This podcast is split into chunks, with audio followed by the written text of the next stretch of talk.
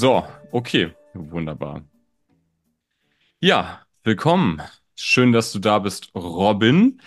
Ich glaube, wir machen das jetzt wie folgt. Ich stelle dich ein klein wenig vor. Oder sag erstmal, sag erstmal Hallo. Sag erstmal Hallo. Hallo, hallo zusammen, hallo in die Runde. Ich habe schon gesehen, irgendwie Leute aus ganz Deutschland sind hier. Wahnsinn. Ähm, ich freue mich natürlich, dass ich hier sein darf. Bin sehr gespannt, äh, wo es jetzt hingeht. Ich äh, bin komplett unvorbereitet, aber ich habe meinen Kopf mitgebracht und einen Kaffee.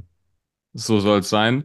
Also nicht nur Leute aus ganz, ganz Deutschland sind da. Wir zeichnen es jetzt online auf vor Publikum, sondern es werden auch Leute im Nachhinein hören. Also ich werde den Podcast auch im Nachhinein. Also hallo auch an alle, die später zuhören. Ihr seid uns genauso lieb und, und wir schätzen euch genauso wert. Aber folgendes. Also, bevor ich dich vorstelle, und ich könnte ja auch jetzt so biografische Daten runterrattern und Sachen, was ich, was ich von dir weiß. Aber ich glaube, ich fange erstmal so an. Ich weiß nämlich relativ wenig von dir. Das ist das Interessante. Wir kennen uns nicht gut. Also wir kennen uns nicht gut. Und das wird jetzt im, im Gegensatz auch zu anderen Gesprächen, die ich auch über, vor Publikum geführt habe, auch so ein bisschen noch ein besseres Kennenlernen eigentlich. Und das, das finde ich auch gut. Also wir, wir quatschen hier ein bisschen und bei einigen Fragen, die ich auch so habe, da weiß ich auch gar nicht, was du sagen wirst. Und da bin ich sehr, sehr gespannt. Und ähm, okay, vielleicht erstmal so, wie ich dich wahrnehme. Also ich sehe dich, ich habe dich, oder die Backstory direkt, vielleicht direkt die Backstory. Ich habe dich äh, in der bestmöglichen Weise kennengelernt, nämlich angetrunken auf einer Party auf einem Balkon. Ganz das, genau. Äh, kann, kann, ich bestätigen, ist, ist keine Geschichte. Richtig. Äh, nämlich nachts, mitternachts oder so äh, auf einer Balkonparty. Also es war eine Party, die mehr als nur einen Balkon zu bieten hatte, aber es war eine Party, die auch auf einem Balkon stattfand und zwar auf dem Balkon von, man darf es ja auch gleich sagen, glaube ich, ne? von äh, Simon. Von Simon David Dressler, das heißt äh, von ähm, der guten alten TikTok-Süßmaus, unserem, meinem liebsten TikTok-Polit-Influencer. Kann man tatsächlich, ernst gemeint, kein, kein Spaß. Also folgt Simon auf TikTok, wenn ihr das hört. Simon David Ressler. Und was ich von dir weiß, lieber Robin, ist folgendes. Du bist bei Fridays for Future aktiv, ziemlich aktiv. Fridays for Future Deutschland, das ist jetzt seit einem halben Jahr, ich weiß auch nicht mehr ganz warum, äh, wichtig immer da hinzuzufügen, weil es ja schon Unterschiede gibt. Aber ja, äh, das war schon mal richtig. Ah, ich habe auch gar keine Ahnung, worauf du anspielst da. Das, äh, also, aber ja, ist der Regionalismus und dass man mal sagt, wo man, in welchem Verein man spielt, ist ja auch nicht ganz. und der Nationalismus natürlich auch ein Riesenthema. Ne? Also eigentlich, äh, nein, Quatsch. Ähm, aber ja, äh, Fridays for das Future geht Germany. In falsche Richtung, Jan. E, eben, nein, wir werden über Nationalismus sprechen, aber nicht über unseren, äh, weil wir haben ja. da, glaube ich, äh, vergleichsweise wenig zu bieten, aber wir werden natürlich das böse Wort später nochmal nutzen. Also, wir haben uns auf einer Party kennengelernt beim Simon. Du bist bei FFF. Küsst das eigentlich so ab? Das klingt auch komisch, ne? FFF, ja, manchmal schon. Ähm, aber gesprochen wahrscheinlich weniger. Und du arbeitest auch im Bundestag. Du arbeitest auch im Bundestag als, als Referent und hast äh, dementsprechend eine ganz, ein ganz cooles Profil, finde ich. Also, ähm, und ganz wichtig, du hast ähm, die Demos der letzten Wochen, die Berlin-Demos auch der letzten Wochen, äh, als einer von mehreren mitorganisiert. Das äh, stimmt was. alles, genau. Ähm, bei Fridays for Future war ich äh, lange Zeit Sprecher für Kooperationen auf Bundesebene. Das heißt, ich habe viel so äh, mit externen Menschen zusammengearbeitet, habe versucht, ähm, uns möglichst positiv ähm, in der Öffentlichkeit darzustellen. Das heißt aber nicht, dass ich Presse gemacht habe. Ähm, dafür sind andere zuständig, sondern ich habe sehr, sehr viel im Hintergrund, aber trotzdem öffentlich gearbeitet. Ähm, genau, und ähm, um so ganz kurz zu halten, ähm, ich arbeite im Bundestag bei Emilia Fester von den Grünen als äh, wissenschaftlicher Mitarbeiter und Referent ähm, und beschäftige mich da mit Engagementpolitik. Das heißt, es ist so ein bisschen so, da, da treffen sich die Punkte immer überall. Und ähm, da geht es natürlich im Moment auch ganz zentral um Demokratieförderung ähm, und was wir da gerade machen können. Da werden die Proteste auch wahrgenommen.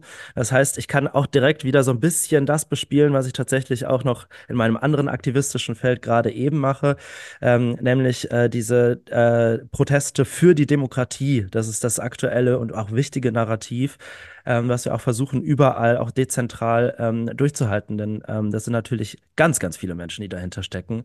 Und das ist auch ganz, ganz wichtig, dass es ganz, ganz viele unterschiedliche Menschen sind, denn wir wollen ja auch ganz viele unterschiedliche Menschen erreichen. Ähm, aber es war tatsächlich eine Motivation, ähm, sehr zentralistisch aus, aus Berlin heraus äh, nach den Korrektivrecherchen, ähm, dass wir gesagt haben, okay, wir machen das jetzt ganz schnell. Und dann ähm, habe ich so eine, so eine Nachricht äh, auf, auf Telegram von, von Luisa Neubauer äh, bekommen, so, ey, können wir mal kurz äh, telefonieren? Ähm, geht auch ganz schnell. Äh, ganz schnell ähm, hat dann bisher noch nicht aufgehört. Geht auch ganz fix mal eben hier die. Nee, voll. Ähm, ich war auch auf der ersten Demo tatsächlich und ich bin ja auch kein großer Demogänger. Also die ersten Demo jetzt Mitte, Mitte Januar, die dann, ich weiß gar nicht, was hatte die dann jetzt? Man hat sich ja bei den ganzen Zahlen jetzt schon so, äh, so hochge, also es, es waren damals, glaube ich, 15 oder 20.000 und das war irre viel für eine spontane Nummer. Oder es waren die, das war die Polizeiangabe und dann die, die Veranstalterangabe ist immer ein bisschen höher, ist die Tradition, so dass Veranstalter was angeben, Polizei gibt zu wenig an, Veranstalterinnen geben zu viel an und dann trifft man sich so gedanklich, ich mache das zumindest, dann addiert man das und macht durch zwei, so Ja, ungefähr, und dann hat ja, man eine ja. gute Schätzung. Und äh, genau, aber die war groß und die war schön und auch ähm, auf der Demo vor, vor einer Weile war ich auch da, wo äh, die noch viel, viel größer war vom Reichstag, wo es ins Sechsstellige eben locker ging. Ja, Bist das du überrascht? Äh, Entschuldigung, ja? Äh, äh, Ich wollte einmal kurz was zu den Zahlen sagen, weil ich das so interessant fand. Es gab jetzt, ähm, es gab ja auch die, in Hamburg äh, mehrere große Demos. Ähm, und die erste große Demo in Hamburg, die ist ja auch so durch die Medien gegangen und wurde auch äh, von äh, rechten und rechtsextremen Kreisen auch aufgenommen. Und da wurde das, diese Fake-Bilder und so weiter, irgendwie die, die Themen wurden angeschnitten. Und jetzt äh, wurde das tatsächlich professionell anhand von den Bildern nochmal nachgezählt. Ähm, und da kam tatsächlich raus, dass insgesamt mehr Menschen da waren, als selbst die Demo-OrganisatorInnen angegeben haben. Also ähm, das, dieses, ich mache das auch eigentlich immer gerne für meinen Kopf, so Polizei ähm, äh, plus, äh, äh, plus unsere Angaben durch zwei, um dann eine realistische Angabe zu haben.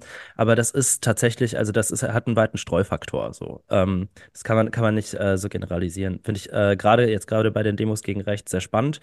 Vielleicht auch schon mal als Background, woher kommen die Polizeiangaben? Ähm, man meldet ja so eine Demo immer im Vorhinein an. Und dann sagt man so, ey, wir glauben, 50 Leute kommen. Und ähm, da untertreibt man immer bewusst, ähm, um sozusagen auch mit der Erwartungshaltung nicht irgendwie ähm, negativ zu spielen.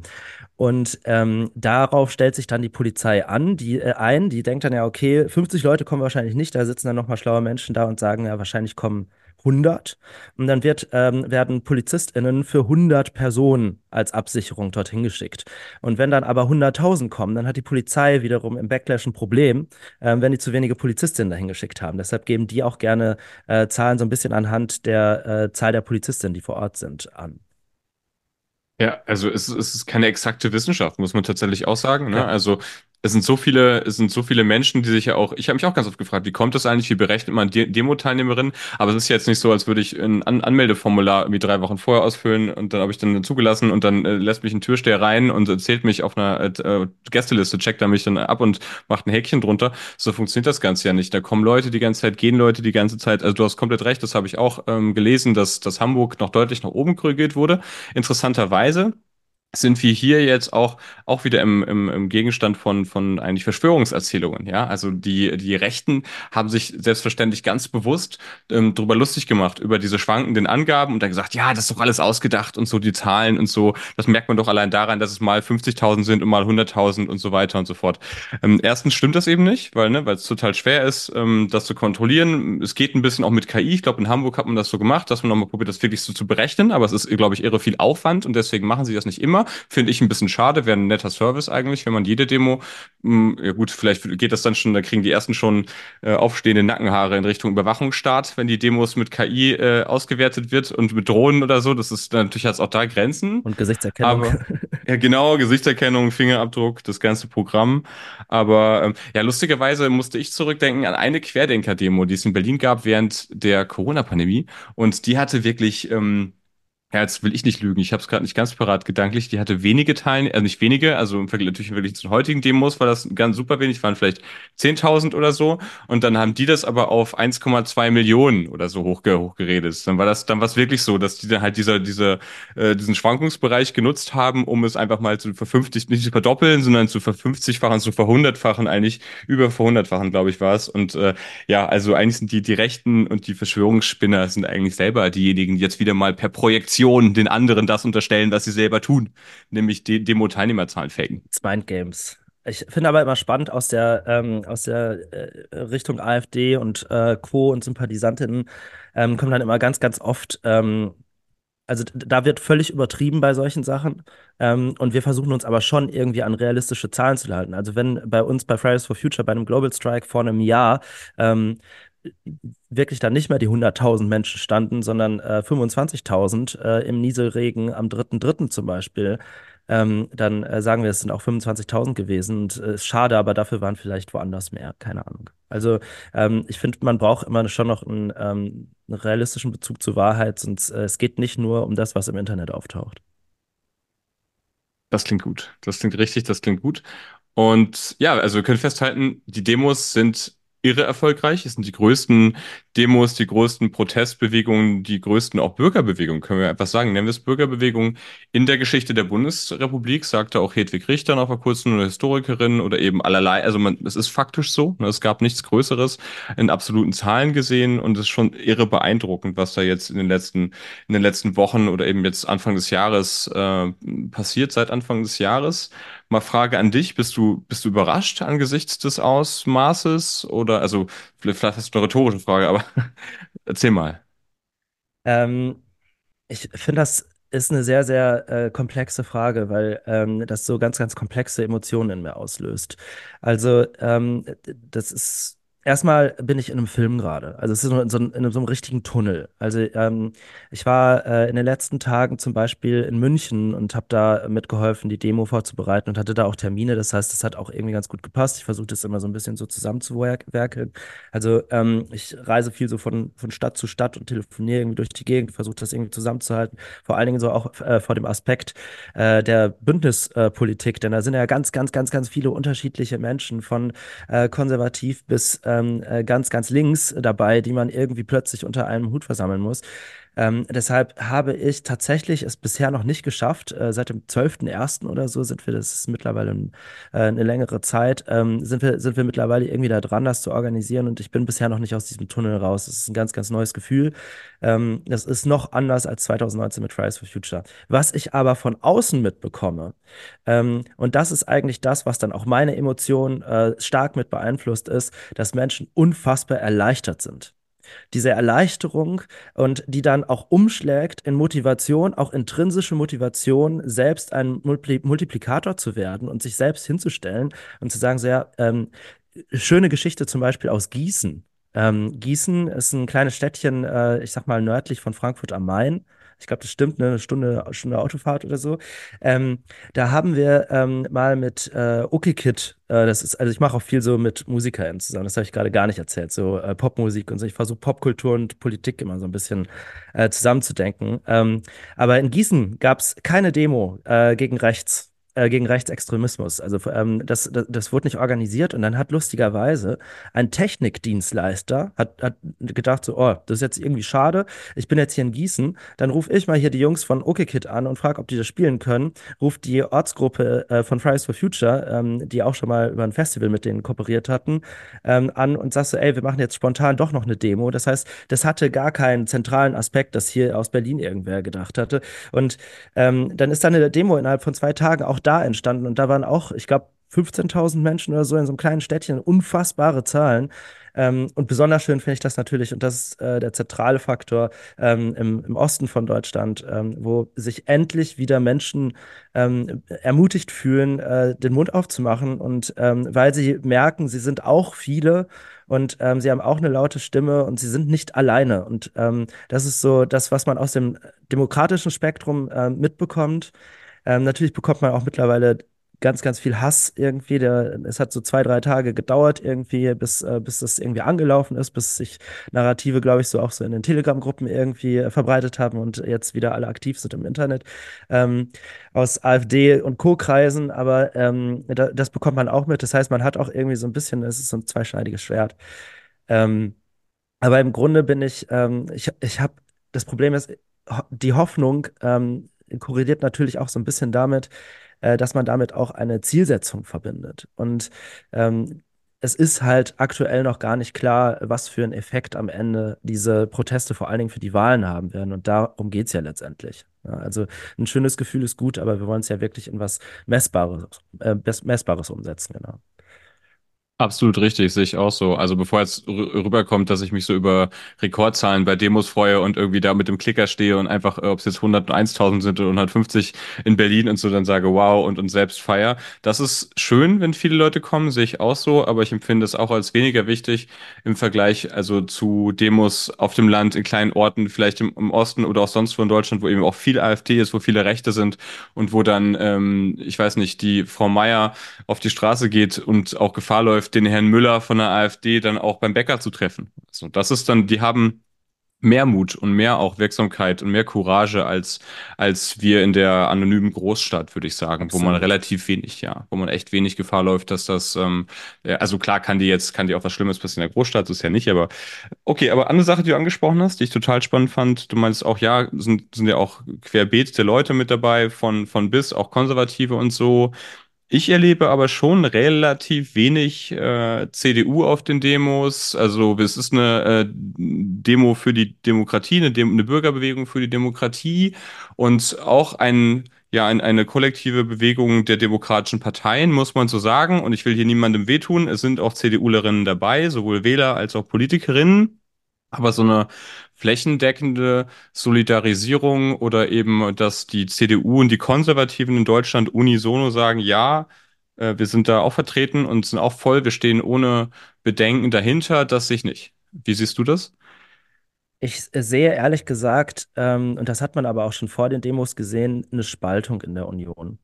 Und äh, da gibt es einmal die, ähm, ich meine, ich habe jetzt gerade eingangs gesagt, ich arbeite für eine grüne Abgeordnete, aber ähm, das heißt nicht, dass ich Parteimitglied sein muss übrigens. Also ich kann auch so einfach äh, aus anderen Gründen äh, für, für die Grünen arbeiten, aber das so, nur so nebenbei. Also man merkt, dass die, Das, ähm, hm, das heißt, du bist in der CDU. Willst du das jetzt sagen? Du bist in der CDU, oder? nee. Scherz. Ähm, das äh, das wäre auch eine Lüge. Ähm, nee, ich, äh, ich finde erstmal, ich will nochmal mit dem großen Ausrufezeichen sagen, also die CDU, äh, also die Union, also auch die CSU, letztendlich wird es, glaube ich, meiner Meinung nach an, an äh, diesen Parteien liegen. Ähm, äh, das äh, Narrative ähm, von der AfD nicht in äh, vielleicht minimal abgeschwächt in der Öffentlichkeit ähm, äh, wiederholt werden und damit ähm, immer salonfähig bleiben. Und äh, das ist, glaube ich, ein ganz, ganz großes Problem. Deshalb habe ich eine große Hoffnung, wenn ich äh, so ein bisschen auch von Berlin aus nach Westen gucke, äh, zu Hendrik Wüst ähm, in, in NRW zum Beispiel, der sich äh, sehr, sehr viel deutlicher als äh, Merz und Söder ähm, für, die, für diese Proteste geäußert hat. Ne? Also ähm, ich habe, ähm, ich möchte Menschen zusammenbringen und, ähm, und zwar auf Grundlage von äh, von Fakten, von, äh, von Datenlagen, von ähm, und nicht von einem gefühlten, ähm, wir werden gerade von Migrantinnen überrannt, ähm, was, äh, was ähm, nur dann immer ein ernstzunehmendes Problem ist, ähm, wenn, ähm, wenn Menschen das Gefühl haben, dass das ein ernstzunehmendes Problem ist, glaube ich. Und ähm, ich, ich glaube, wir haben andere Probleme, ähm, um, um die wir uns eher kümmern müssen. Und das ist, glaube ich, eine Klimakrise. Okay, er kommt von Fridays for Future, muss er sagen. Aber ähm, wir sind einfach im Moment in, in, in einer Phase, wo wir, ähm, wo wir einen gemeinsamen Hauruck brauchen. Gegen Rechtsextremismus, gegen die Klimakrise, ähm, für soziale Gerechtigkeit. Ähm, und das auch ganz breit gefächert. Und ähm, da, da braucht es einfach ähm, einen großen Zusammenhalt und äh, das äh, setzt sich ja auch real dann in Mehrheiten, zum Beispiel im Bundestag oder in den Landtägen um. Und äh, deshalb ist dieses, ähm, dieses Gegeneinander sticheln, äh, glaube ich, echt kontraproduktiv. Und ähm, ich glaube, die Motivation äh, von ähm, Menschen wie Merz oder Söder ist äh, wirklich einzig allein ähm, der möglichst einfache Weg zu einem Machterhalt oder Machtausbau. Und ähm, das werfe ich denen schon sehr, sehr klar vor. Also, ähm, aber es gibt halt auch diese positiven, ich, zum Beispiel hat, ähm, ah, wie heißt nochmal der alte Kanzlerkandidat? Laschet. Laschet hat äh, eine gute, sehr, sehr gute Rede in Aachen gehalten, auch auf einer äh, Antirechtsextremismus-Demo. Ähm, und äh, ich, es gibt die guten Kräfte in der Union und das möchte ich äh, vielleicht auch noch deutlicher betonen als die problematischen Personen ähm, Merz, Söder und Umfeld. Ja, sehe ich auch so. Also da, ich hätte auch nie gedacht, dass ich mal Ar- Armin Laschet äh, lobe und ich ich bin auch tatsächlich von ihm blockiert auf Twitter. Das war, ich habe äh, ja, ich war ich war ich war mal äh, äh, ja ein, ein Laschet-Kritiker eine Weile auf, auf Twitter damals. Ja, auf Twitter.com hieß es damals noch in einem Land vor Ja. unserer Zeit und da ko konnte man auch noch rumhängen und Aber ja, offenbar war ich äh, ja frech nicht unbedingt, aber ich äh, war nicht so charmant zu dem Herrn und tatsächlich äh, hat er mich dann irgendwann blockiert. Aber ich habe auch gedacht, hey, Hut ab, die Rede war super. Hendrik Wüst distanziert sich auch ganz klar. Also wir müssen schon festhalten, nicht alle in der Union, aber äh, ja genau, der äh, zukünftige Kanzlerkandidat, äh, wie es ja doch jetzt aussieht, Merz, der bekleckert sich da wirklich nicht mit mit äh, Ruhm, was die Kritik angeht, sondern ist da tatsächlich ähm, ja eher auf der Ebene, wir müssen die, wir müssen die AfD politisch stellen. Sowas heißt es ja ganz oft. Ähm, wie sehr kotzt dich dieser Satz an? Auf einer Skala von eins bis zehn. Also man hat ihn ja echt noch und nöcher gehört, oder? Wir müssen die AfD politisch stellen. Ja, vor allen Dingen, äh, ich, ich habe da auch diese Social Media Postings irgendwie im Hinterkopf, ähm, wo dann, ähm, wo das dann wirklich aufgezählt wird, wo das mal irgendwie, äh, das sagen wir ja schon seit Beginn an. Ne, das hat ja schon angefangen, als äh, Bernd Lucke heißt er, glaube ich, ähm, die, die Partei gegründet hat, ähm, wo sie ja eigentlich nur eine äh, Anti-EU-Partei war und so ein bisschen irgendwie frischen Wind reinbringen wollte. Ich äh, will den Leuten, die damals in der Partei waren, gar keinen zu großen Vorwurf machen. Ähm, mal neue Dinge zu denken, ist grundsätzlich jetzt nicht verkehrt. Aber du merkst schon, ich versuche irgendwie das so ein bisschen zu besänftigen. Das ist so immer so das, was ich, was ich irgendwie mitdenke. Man kann natürlich irgendwie, ich bin manchmal echt mega abgefuckt. Ähm, wo willst du denn die AfD inhaltlich stellen, wenn sie sich nicht mit Fakten auseinandersetzt? Also, du, du kannst ja nur sagen, Bullshit, Bullshit, Bullshit, Bullshit, Bullshit. Das ist, das ist, das ist keine logische Aussage. Aber ähm, auch das muss man den Leuten irgendwie beibringen. Und ähm, ich weiß nicht, das äh, Zeitalter der Fake News wurde ja schon irgendwie bei der ersten Trump-Wahl ausgerufen. Ähm, ist auch schon der ersten Trump-Wahl, das wäre schon wiedergewählt. Eieiei. Das, ähm, das ist wirklich ein ganz, ganz enormes Problem. Und, ähm, ich, äh, und ein zweites enormes Problem ist halt äh, die Radikalisierung und das Gegeneinander. Ich äh, erzähle in diesem Kontext immer, es wurde ja sehr, sehr äh, deutlich äh, untersucht, wie eigentlich der Einfluss von Russland auf die US-Wahlen war. Ich weiß nicht, ob du da auch so drin bist. Ähm, und da wurde, ähm, da war ich erstmal überrascht, was da eigentlich rauskam. Denn äh, da kam raus, dass ähm, nicht äh, allein die Republikaner äh, unter Trump ähm, äh, ähm, positiv beeinflusst wurden, also ähm, dass diese Bots, die auf Twitter äh, gearbeitet haben, äh, nur für die Republikaner gearbeitet haben, sondern die haben lustigerweise auch für die Demokratinnen gearbeitet. Und warum haben sie das gemacht? Die haben einfach nur beide Seiten angefeuert, gegeneinander zu sein. Also eine Unsicherheit zu schaffen, ein Chaos zu schaffen. Und ähm, deshalb ist, glaube ich, der, der wichtigste Weg, äh, auf den wir uns jetzt gerade machen müssen, ist, äh, Leute, kommt mal runter, redet miteinander, aber verdammt nochmal, checkt, was die Fakten sind. Bitte, bitte. Guter Punkt, wichtiger Punkt. Also genau, das, das, das postfaktische Zeitalter, das ist, äh, oder ich nenne es in meinem Buch antifaktisches Zeitalter, also ich habe ein Buch über, über Wahrheit und Verschwörung geschrieben, das vorletzte. Also genau, ich beschäftige mich auch schon irre lang damit und du, was du sagst, ist, ist ungebrochen aktuell ohne mich selbst zu loben, ist das, was ich geschrieben habe, ungebrochen aktuell, heißt die Frage, äh, die Wahrheit, die, der Wahrheitsbegriff ist umkämpft, die Rolle von Fakten und Fact-Checking, muss man ja auch sagen, in der Politik ist auch umkämpft. Man sollte es tun, ja, man muss es tun, auf jeden Fall, aber ist jemanden faktisch korrigieren, das Einzige, was es braucht. So ist dann, ist dann Populismus entzaubert und ist man dann inhaltlich gestellt, wenn man den, wenn man der AfD zum Beispiel sagt, hey, wir brauchen Migration und egal was ihr sagt und egal wie oft ihr euer Ausländer raus mit schönen neuen komischen Vokabeln schöne redet, das ist sachlich äh, nicht nur ist nicht nur menschenfeindlich, sondern sachlicher Nonsens einfach. Dann ist niemand entzaubert eigentlich, genau weil diese Partei eben nicht so arbeitet und weil sie eben mit Verschwörungserzählungen und mit Desinformation und mit, man muss es auch einfach so nennen, Bullshit einfach ja so vor vorgeht, als da gibt's ja auch dieses Steve Bannon, diese kommunikative Strategie, die heißt äh, Flood the Zone with Shit. Ist, ähm, denkt man auch so, wow, eigentlich. Aber so machen die das ja, ne? Und da kannst du einen Kropalla noch so auf zu Lanz und Co. einladen und der erzählt dann da seinen, seinen Scheiß auf gut Deutsch, ne? Flood the Zone with Shit und dann kannst du später fact-checken und so. Aber erstmal hat er dann vor Millionen Leuten sein Programm abgespult.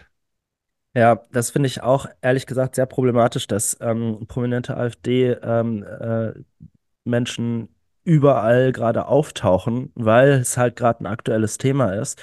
Und ähm, ich glaube, äh, eine dezente Medienkritik ist da auch angebracht gerade. Also das ist einfach die falsche, äh, die falsche Strategie, ähm, weil ähm, also ich habe mir die Sendung natürlich auch angeguckt, auch mit Kropala. Jetzt, äh, ich glaube letzte Woche war das, ne? Oder äh, vorletzte Woche, ich weiß es nicht.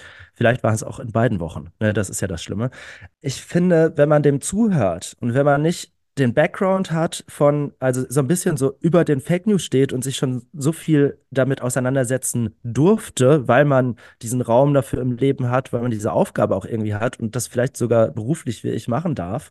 Ja, also ähm, das ist, das ist super wichtig. Ähm, wenn man, wenn man da diesen Background nicht hat, dann kann ich ab und zu echt gut verstehen, dass die Leute sagen, ja, eigentlich hat er doch recht wir leben ja in einer repräsentativen Demokratie. Ja, also äh, im Grunde ist ja die Idee mal gewesen, ähm, von, von dieser Demokratie zu sagen, es gibt Wählende ähm, und die wählen VertreterInnen. Und ähm, die VertreterInnen werden dann dafür bezahlt, dass sie sich mit den Themen gut auskennen. Das wird ja oft auch von, von rechts genutzt, um zu sagen, so ja, das funktioniert nicht. Ähm, aber man kann es auch mal umdrehen und sagen, ja, okay, ähm, mit einem gewissen ähm, Vertrauen in die Demokratie, das ich übrigens immer noch habe. Ähm, also, wenn man im Bundestag rumläuft, das sind nicht alles äh, Idiotinnen und Idioten, die da rumlaufen. Das sind richtig, richtig gute Menschen, die sich richtig viel mit den äh, Sachen auseinandersetzen.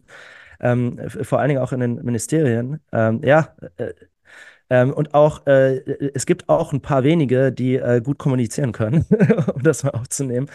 Ähm, die, äh, das, äh, dieses, dieses Vertrauen in die Demokratie wird auch dadurch beschädigt, indem alternative Fakten geschaffen werden, die natürlich, um den roten Faden aufzusammeln, durch Kupala und Co. bei äh, Sendungen wie Lanz äh, dann verbreitet werden und dann werden gefühlte Wahrheiten erzeugt.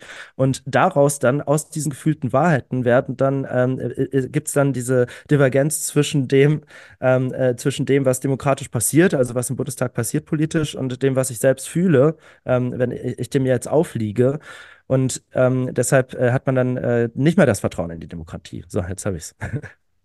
Sehr gut. Also ich, wir hatten gerade noch einen anderen Punkt, den ich auch ganz interessant fand. Also neue Parteien, so klar, neue Parteien gründen und es stimmt auch, die AfD war zu ihrer Gründung keineswegs das, was sie, was sie jetzt ist. Sie hat sich radikalisiert im, und zwar massiv. Ich, ich war schon vorher relativ früh sensibel und habe gedacht, oh weia, was baut sich da zusammen? Und ich fand auch schon jemanden wie wie den Lucke schrecklich tatsächlich, aber im Nachhinein wünscht man sich den ja zurück. So, auch als, äh, also nicht, dass der toll war, gar nicht, aber im Vergleich zu was da alles passiert ist und Höcke und Co., das ist schon krass. Ja. Und diese Flügelkämpfe und so. Ähm, da gab's neulich diese Aussteiger-Doku. Hast du die gesehen? Da gab's eine AfD-Aussteiger-Doku, wo dann ähm, Leute gesprochen haben, die zu einem früheren Zeitpunkt Parteimitglieder waren und unter anderem auch äh, der Herr Jörg Meuthen, der aus meiner Sicht die schlechteste Rolle hatte in der Doku und so vier, fünf andere, die das ein bisschen aufrichtiger bereuen und äh, ja. Hast du die gesehen oder so AfD-Aussteiger oder wie, wie kaufst du denen das ab irgendwie? Ich, ähm, ich habe das gesehen. Äh, ich habe das nicht gesehen, sorry. Fake News. ich habe ich hab das nicht gesehen. Ich habe das, ähm, ich glaube, das ist so ein bisschen durch die Medien gegangen. Ähm, äh, zumindest gab es so Zitate von äh, Jörg Meuthen und so weiter, der natürlich auch jetzt so im Nachhinein ein bisschen versucht, ähm, glaube ich, sein eigenes Image zu retten. Also das ist, ähm, muss man auch immer so ein bisschen im Hintergrund, ähm, Hinterkopf behalten. Ähm, aber äh, gerade das macht mir eigentlich Hoffnung. Denn also was ist denn das Ziel gerade von unserer Demokratiebewegung oder allem, äh, was, was, was, was ich gerade äh, beruflich mache und aktivistisch mache? Ähm, das Ziel ist es doch gerade, die Leute wieder zurückzuholen. Und das ist das, äh, das sind doch die positiven Beispiele, dass das funktioniert ähm, dass, äh, dass man die Leute erreichen kann. Und wenn ich jetzt sagen würde, ähm, nee, das glaube ich denen nicht, äh, dann wäre wär das, äh, dann wird das nicht meinem Ideal entsprechen, dem ich gerade hinterher renne wie ein Wahnsinniger. Guter Punkt, ja. Also du ungesehen schätzt du die Doku auch richtig ein. Also Jürgen Meuthen ist für mich der schlechteste Player in dieser Runde. Die anderen sind jünger und eben nicht äh, hauptamtlich, zumindest nicht in der Bundespolitik dann Nutznießer und Treiber gewesen, obwohl einige schon auch politische Funktionen hatten und so. Und der Jörg, sag ich mal, der wirkt halt eher so, als würde er seine Rolle A kleinreden wollen und als wäre er schon ziemlich radikal aber halt nicht so radikal wie der Faschist Höcke. so, das ist so ein bisschen die, also, ne, er sagt dann, ja, nee, das fand ich halt nicht gut so, aber so im, im Wesentlichen fand ich halt schon ganz vieles gut, so was wir gemacht haben.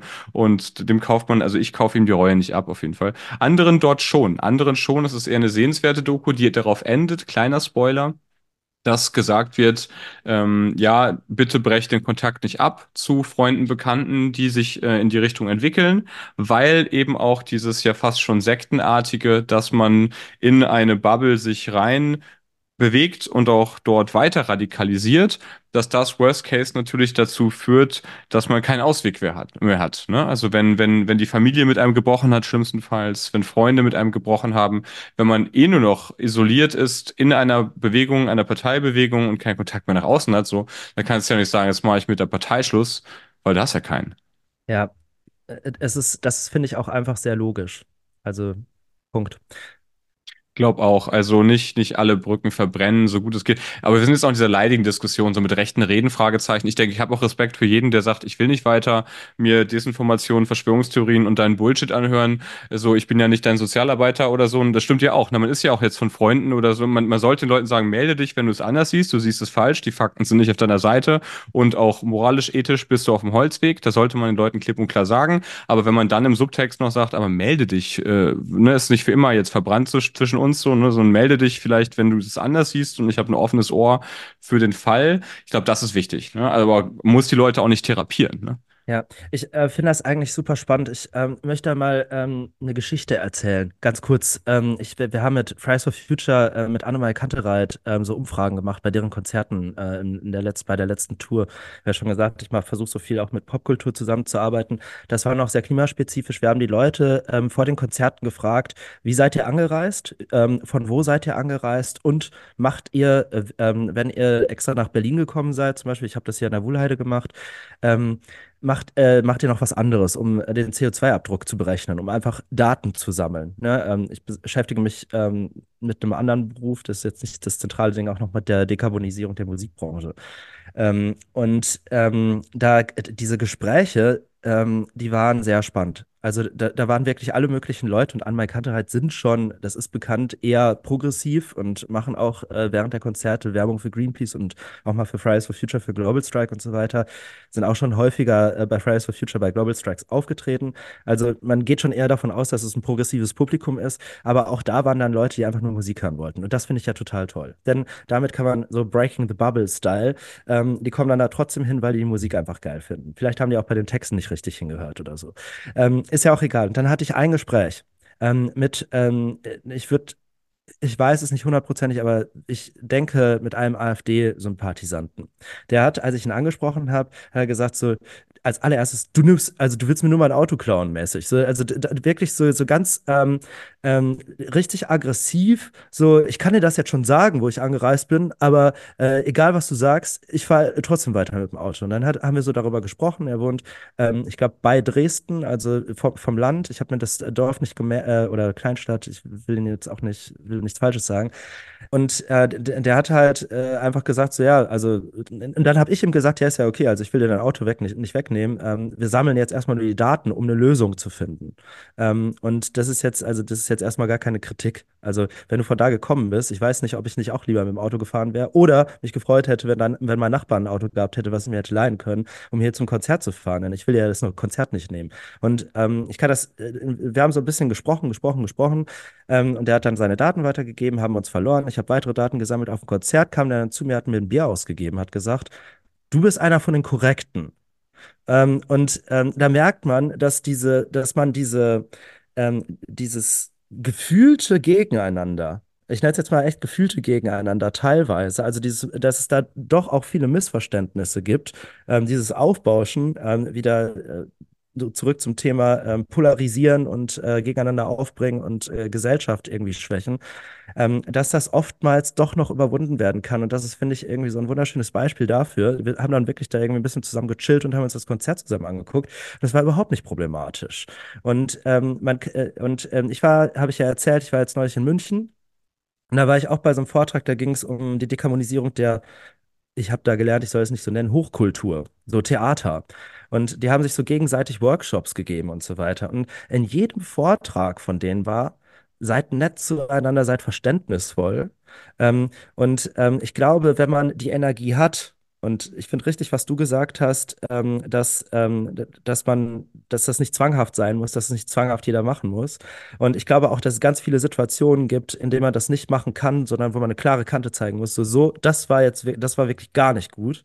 Aber von, von mir aus fahr mit deinem Dieselauto. Aber ähm, wenn du jetzt gegen Ausländer hetzt, äh, dann, ähm, dann, dann ist das nicht in Ordnung dann, äh, dann ist das gar nicht gut. Aber ich glaube, dass, äh, dass wir nur so den Leuten im Privaten vor allen Dingen erreichen. Und da sehe ich auch wieder den Sinn der Demos, die Leute zu mobilisieren, denen den Mut zu geben, ins Gespräch zu gehen, auch die Informationen zu geben, also das Wissen darum, ähm, was eigentlich wirklich Fakt ist, worum es geht, dass wir ein Einwanderungsland sind, dass wir ganz, ganz viele, ähm, die Fachkräftedebatte und so weiter, das könnte man jetzt ja auch noch ausrollen ähm, dass, dass, es, äh, dass man die Leute einfach befähigt dazu, genau solche Gespräche zu führen. Und ähm, noch ein letzter Punkt. Ich habe mal irgendwann in einem Interview gesagt, ähm, ich glaube, es gibt zwei unterschiedliche Ebenen wenn du mit der Öffentlichkeit sprichst, also wenn du eine Luisa Neubauer bist und dich auf eine Bühne stellst und sagst, so, so sind die Sachen, dann muss man, glaube ich, ziemlich harte Grenzen ziehen und ähm, sagen und, und auch wirklich faktisch sagen, so geht's gar nicht. Und damit auch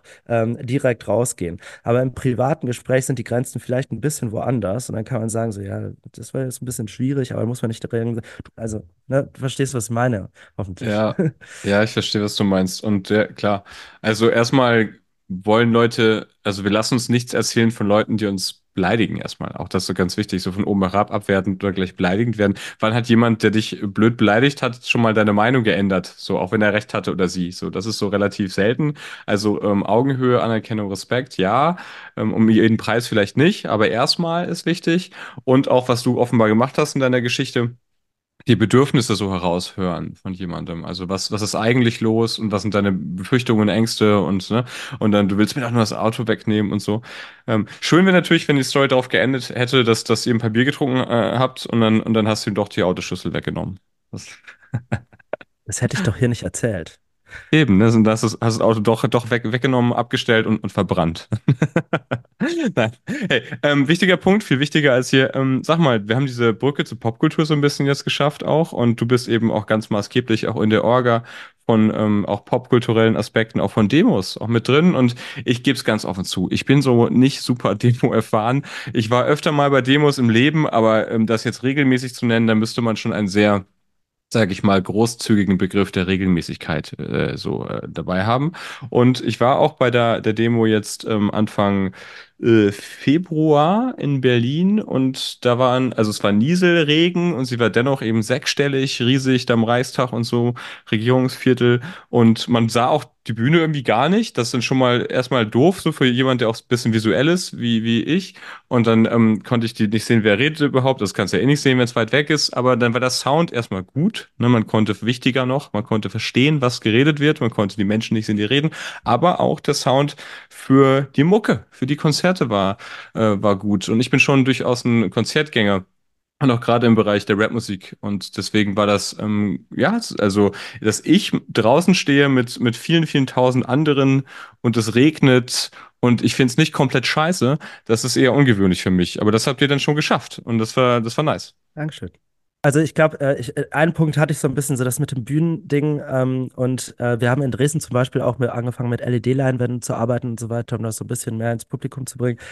Ich, es ist so unglaublich schwierig. Ähm, ich, ich, ich betone an der Stelle nochmal so eine, äh, so eine Demo zu organisieren, dass äh, die größte Herausforderung ist, ähm, dass diese Teams, die im Hintergrund sind, immer größer werden. Und es gibt dann Stimmen gegen LED-Leinwände, pro LED-Leinwände und es sind ganz viele Argumentationen.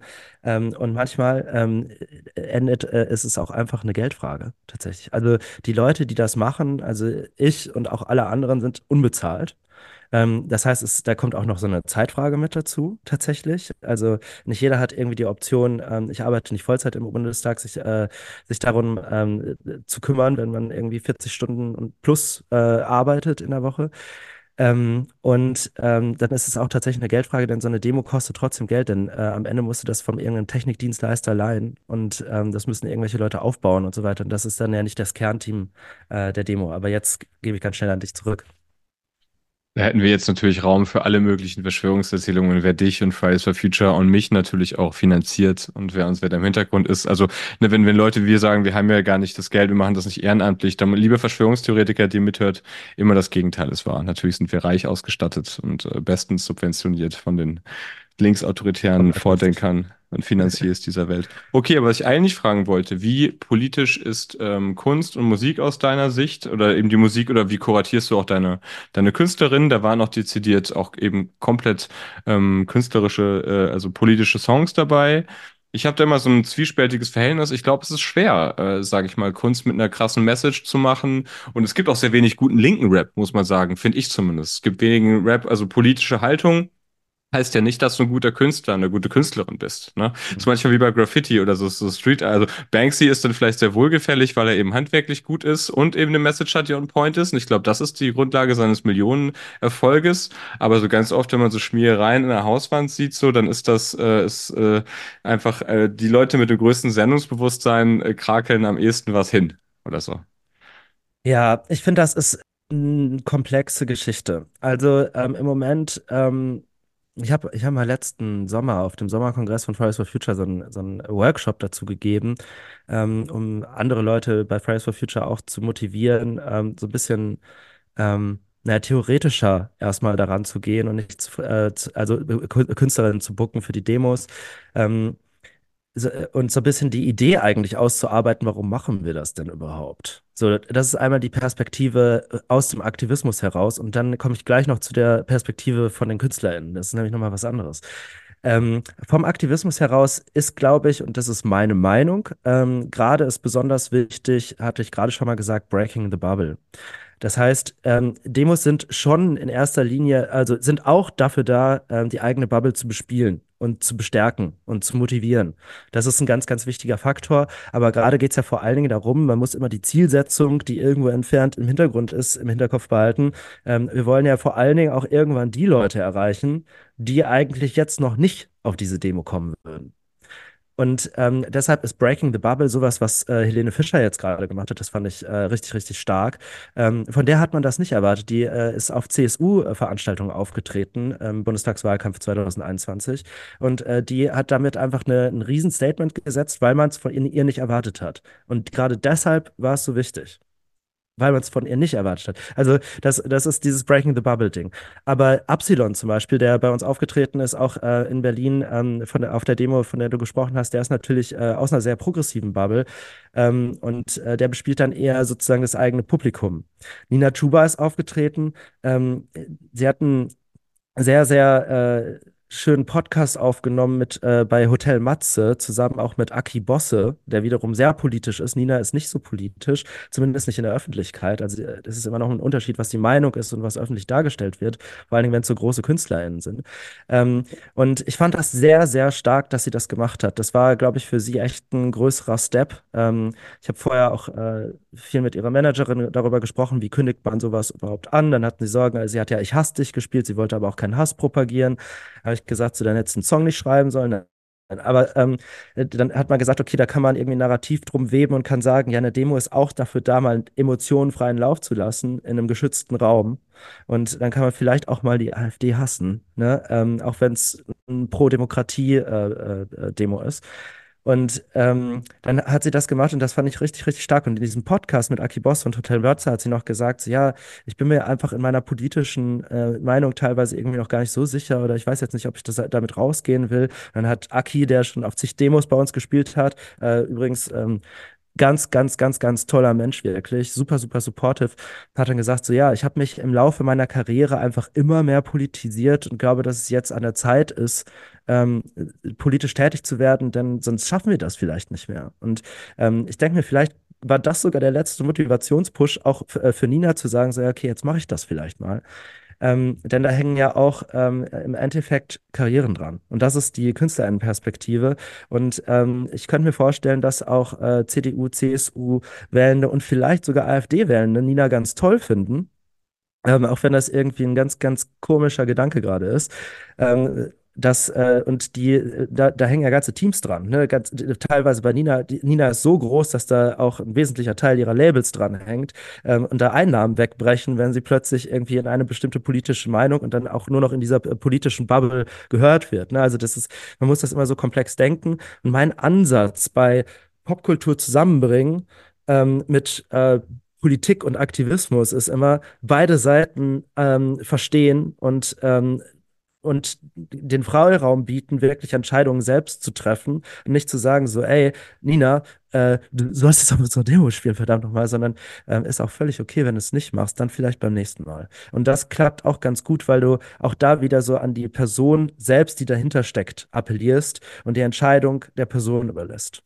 Ja, und ich meine, Künstler, Künstlerinnen sind ja auch politische Menschen. Das ist ja auch klar. Also man lebt ja in einer Gesellschaft und in einer, in einer Gemeinschaft. Und das ist klar, du hast schon recht, man hat eine Wahl als, als, als Mensch, als öffentlicher Mensch, ein öffentlicher Mensch zu sein, auch mit einer privaten Seite und sich dann nicht zu äußern, ja, oder zu gucken, was man veröffentlicht. Und auch sicherlich irgendwann stimmt, eine Verantwortung gegenüber auch einem Team oder so als Star oder als, als, als Sternchen, wie auch immer. Auf jeden Fall.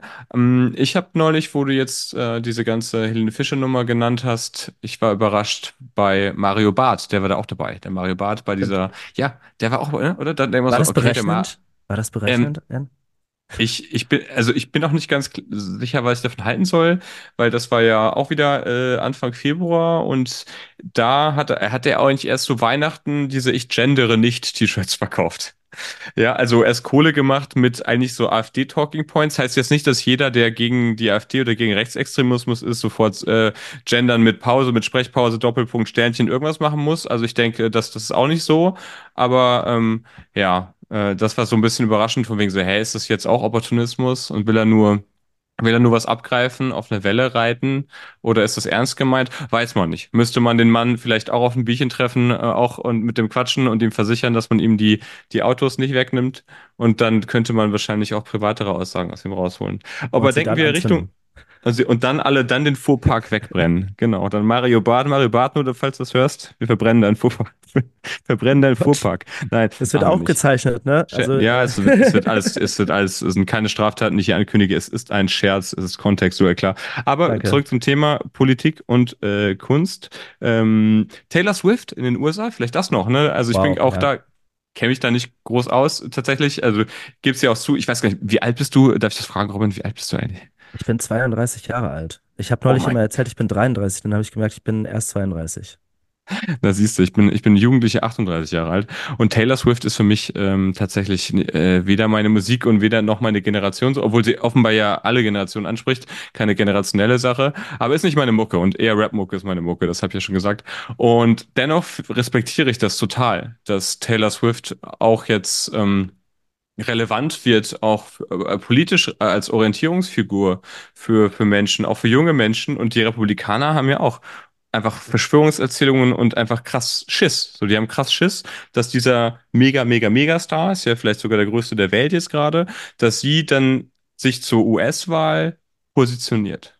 Ja, das fand ich auch. Ähm, ich ich habe auch so ein bisschen Angst immer. Ich fand das richtig, richtig gut. Also erstmal ähm, Taylor Swift, ähm, es ist ein, es ist absolut wahnsinnig, was diese Frau in vor allen Dingen anderen Frauen auslöst.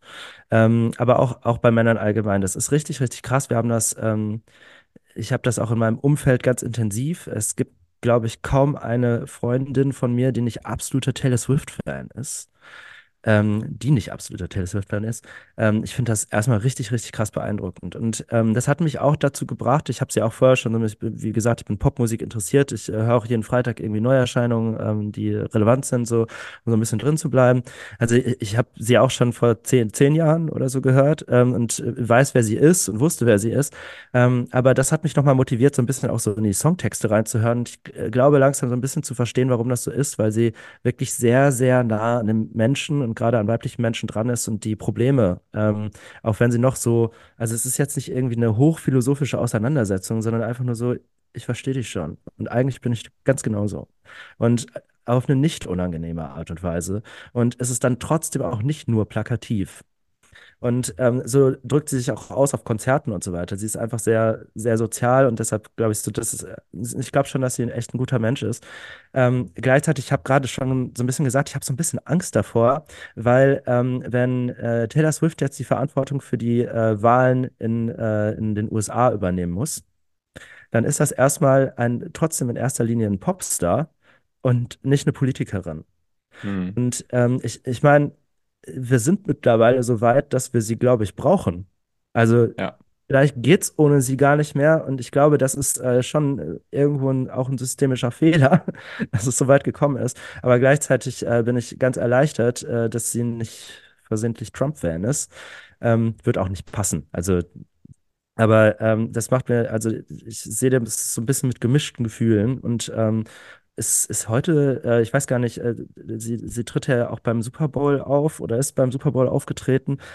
Ähm, Mensch, Robin, du darfst doch keine zeitigen Sachen sagen. Weißt du, es wird doch hier noch in Wochen, den Podcast wird man hier noch in Jahren hören. Wir sind einem zeitlosen Podcast. Also ist heute mal gar nicht der ja, Super Bowl, ne? also in zwei Jahren ist der Super Bowl.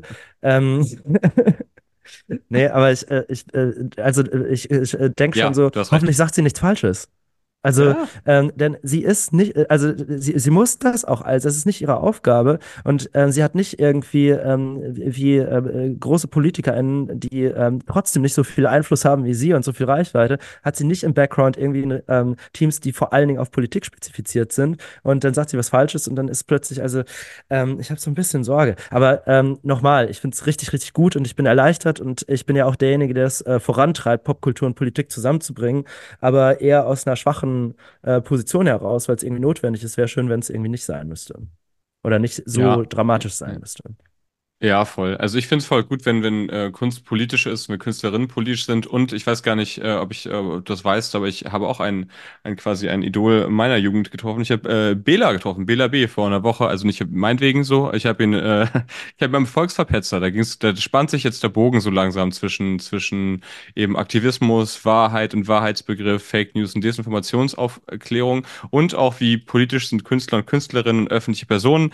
Denn Bela war bei der Book Release von Thomas Lascheks neuem Buch Werbung für die Wahrheit, für das ich jetzt Werbung für die Werbung für die Wahrheit mache. Also schaut mal rein. Ich habe erst 50 Seiten gelesen, aber was ich gelesen habe, hat mir ganz gut gefallen. Also kann man, und Bela ist eben auch auf der, zum Beispiel auf der AfD-Verbotsunterzeichnerliste, in Klammern ebenso wie ich. Ne? Also manche Leute, die wollen, und die, die Ärzte zum Beispiel, die sind ja auch komplett klar. Ne? Bei manchen Musikern und Musikerinnen ist das ja einfach auch klar, wo die politisch sind. So und die Ja, machen politische Songs. Punkt. Und ja, das ist dann eben vielleicht, deswegen ist ja Helene Fischer erstaunlicher, weil dann eine Helene Fischer ähm, vielleicht auch eben nicht äh, so klar zu verorten ist, was die jetzt wählt, oder man das vielleicht auch gar nicht wissen soll, oder ich weiß nicht. ja. Ja, Bela ist natürlich ähm, ein super Mensch und ähm, wir haben auch schon, also ich habe äh, mit, äh, mit seinem Booker auch schon äh, viel gesprochen ähm, von KKT, die übrigens äh, wirklich eine super coole Booking-Agentur sind. Die haben ga äh, ganz viele so politische Pop-MusikerInnen. Ähm, ist richtig, richtig krass. Die engagieren sich auch gerade proaktiv, muss ich gerade mal hervorheben, äh, im Osten und planen gerade Touren während der Wahlkämpfe ähm, um in Jugendzentren, um so demokratische Inseln zu unterstützen. Also ähm, ohne dass sie damit äh, Geld verdienen. Ich glaube, die spenden das Geld dann an die Jugendzentren oder so. Also irgendwie richtig, richtig cool. Ähm, und wir haben auch versucht, die Ärzte natürlich nach Deutschland zu holen. Ähm, also da muss man vielleicht dazu erklären, nicht alle Ärzte wohnen in Deutschland. Ähm, genau, aber Bela ist hier ähm, und das finde ich natürlich richtig stark und ähm, das ist, also es, das ist natürlich, das ist natürlich noch eine andere Zeit gewesen. In den 80er Jahren, glaube ich, sind die Ärzte groß gewe- äh, geworden äh, mit den Toten Hosen ähm, und äh, standen schon immer dafür Was? und Die die wurden mit, die wurden mit den, mit den toten Hosen großen, dagegen, eher, nein, Quatsch, aber ja, das reicht natürlich, ja. wir sind aber bei der gleichen Booking-Agentur übrigens. Oh, oh. Ja, ja. Ähm, nee, also ich glaube, die verstehen sich im Grunde ganz gut, ähm, habe ich das Gefühl und das finde ich auch gut so. Ähm, sind, äh, sind auch einfach sehr funny. Ähm, ich, das, das ist ein, das ist ein anderes Thema, aber ähm, falls die Ärzte das hier, falls Bela das hier hört oder so, ja, ähm, komm mal bei uns auf die Bühne. Das hat bisher irgendwie nicht, nicht geklappt so richtig. Ähm, aber äh, vielleicht ja bald. Wir haben ja noch ein bisschen Zeit bis zu den ersten Wahlen, EU-Wahlen und ähm, bis zu den Wahlen in, im Osten. Ich kann jetzt sagen, ich kenne Leute, die Bela kennen. Das auf jeden Fall. Wir haben Ja, keine Nummern ich auch. ausgetauscht, aber genau, ich Ja. kann über Bande, genau über Bande können wir da sicher was machen. Ähm, nee, vielleicht die letzte Frage, also langsam zum Ende kommend. Wie siehst du auch diese Bürgerbewegung für die Demokratie, Anti-AfD, aber auch die, die Umweltbewegung, der Klimaaktivismus? Wie siehst du die Zukunft? Das, du hast keine Glaskugel. Aber wie siehst du das Jahr 2024? Wie wird sich das aus deiner Sicht spekulativ, sage ich mal, jetzt weiterentwickeln? Und worauf hoffst du? So vielleicht so rum. Worauf Ja. hoffst du? Was ist deine Hoffnung? Also ich habe ja schon ganz zu Beginn gesagt, ich bin gerade in einem Tunnel und so ein Tunnel hat so so eine Eigenschaft, dass sie, dass die Außenwände einen davor schützen, was eigentlich gerade wirklich passiert, sondern einfach so konkret auf ein Ziel hinzuarbeiten. Ich würde wirklich auf die Hoffnung gehen, weil ich, ähm, es wäre nicht korrekt zu sagen, oder ich würde lügen, wenn ich sagen würde, ja, ähm, wahrscheinlich wird die AfD 10% verlieren. Ich glaube, wir haben da, ähm, es gibt ja auch Studien dazu, ähm, wie viel rechtsextreme ähm, Mitglieder in die AfD wirklich hat. Ähm, ich glaube, es waren 30 bis 40 Prozent. Ähm, und ich glaube, dass man nicht alle Menschen erreichen kann, äh, die die AfD wählen, gerade im Osten, die einfach schon zu weit auch in, ähm, in Spiegelräumen, nennt man das ja, so in solchen Bubbles gefangen sind. Aber ich ähm, hoffe einfach, dass wir möglichst viele Menschen erreichen, die dann möglichst viele Menschen erreichen, die dann möglichst viele Menschen erreichen ähm, und die Menschen ganz viel miteinander reden und wir vielleicht die AfD zumindest auf Bundesebene wieder unter 15 Prozent dauerhaft bekommen und dass das jetzt nicht so ein, so ein Strohfeuer ist. Und wenn wir super erfolgreich sein wollen, dann vielleicht sogar unter 10 Prozent. Aber ich glaube, also ich, ich finde es ganz wichtig, dass, ähm, dass wir Schritt für Schritt denken und gerade äh, kann man sich wirklich, ähm, freue ich mich unglaublich, dass wir überhaupt das erreicht haben, was wir gerade erreicht haben.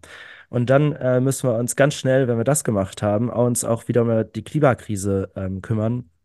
Ähm, auch Fridays for Future arbeitet parallel auch noch an Klimademonstrationen gerade. Also wir arbeiten zum Beispiel gerade mit Verdi zusammen, ähm, mit Wir fahren zusammen und ähm, äh, kümmern uns viel um Mobilität. Ähm, und ähm, jetzt habe ich gerade, ich glaube gestern ähm, ist eine Studie rausgekommen, gestern oder vorgestern. Ähm, ich darf wieder keine Zeitangaben machen. Es ist eine Studie rausgekommen. Es ist eine Studie rausgekommen, ähm, äh, die sich äh, viel mit den Meeresströmungen äh, auseinandergesetzt hat und äh, das erste Mal äh, riesige Datenmengen, also komplexe Modelle äh, genutzt hat. Und die ist, ähm, die hat leider die Hoffnung zerstört, dass der Golfstrom doch nicht zusammenbricht, wenn wir so weitermachen. Äh, das ist jetzt schon ein bisschen, bisschen höher, wenn man so in der Wirtschaftsthematik, äh, in der ähm, Klimathematik drin ist. Ähm, und äh, die ist zu dem Ergebnis gekommen, ja, leider äh, wird es in Europa arschkalt.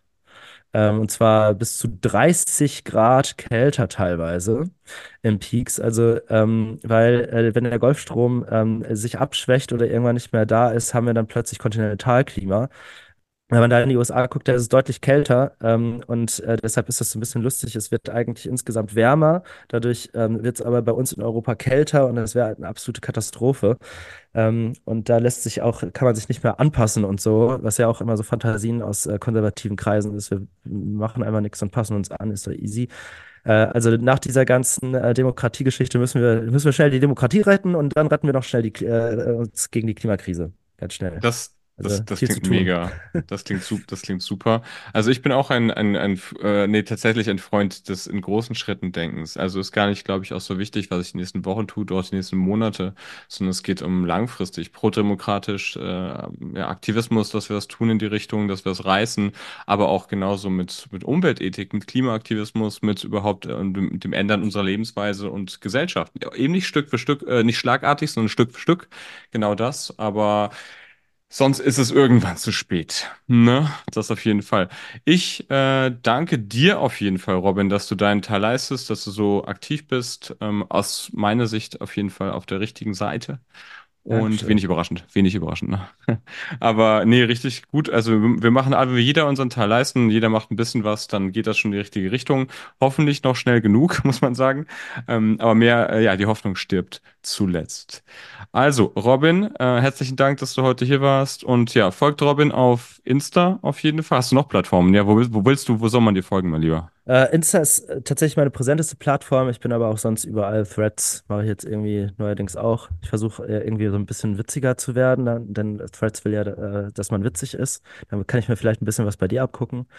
Ähm, aber äh, folgt mir gerne, klar, ähm, schreibt mir auch gerne. Äh, ich unterhalte mich immer gerne. Ähm, noch äh, sind die Kanäle auch nicht so groß, dass das irgendwie nicht möglich wäre. Und ähm, vor allen Dingen, ähm, noch, lol. Mutig. Ähm, Wie gerade eben bei der ersten Trump-Wahl, bei der ersten Trump-Sieg oder so. Du hast sogar den zweiten Trump-Sieg schon im, ne, im ja, Subtext. Mal das ist schon die Zukunft. Das ist ja, äh, ja, weiß ich nicht. Groß, ähm, große Schneid das raus. Schneid das raus.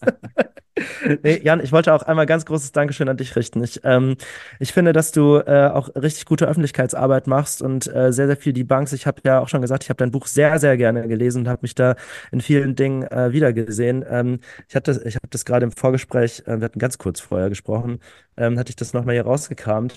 Ich habe mir hier ganz viel unterstrichen. Äh, und wenn jeder nicht, äh, wenn jeder an sich denkt, ist nicht an alle gedacht, habe ich ganz vielen äh, Freundinnen auch schon so erzählt, äh, weil das so ein schöner Satz ist, ähm, was so ähm, Gesellschaftsverantwortung irgendwie ähm, sehr, sehr gut debunked. Also äh, es geht nicht so, dass ich glaube, wir müssen alle irgendwie ein bisschen mit wärmeren Herzen irgendwie an unser Umfeld denken, so ein bisschen offener werden. Ähm, und äh, ja, danke, dass ich hier sein durfte. Ja, Mensch, jetzt wo wir uns noch Lobeshymnen übereinander gesagt haben, dann erstmal noch Danke an alle, die, äh, die zugehört haben. Und ja, ich werde ab und an auf jeden Fall was veröffentlichen, ab und an mit, ich glaube auch nicht, ich glaube nicht nur, ich weiß es sogar, mit interessanten Menschen, die was zu sagen haben, sprechen. Also, ähm, ja, hört gern zu. Das gibt's äh, bei mir auf Steady als erstes und dann vielleicht auch später in der, in der weiteren Welt im World Wide Web. Und ähm, ja, vielleicht bis das sagt keiner ne? mehr, ne? World Wide Web. Nee, sagt keiner. Ich bin, ich bin alt. Nein, ich bin nicht alt. So, ich glaub, so 90er. Egal. Ist, ja, da, du bist ja auch Ü30, ich meine. Nee, ja, ja. also, ne, wir folgt, folgt uns im Netz und wir folgen vielleicht zurück. Und äh, ja, also, schön, dass ihr zugehört habt und äh, bis dann.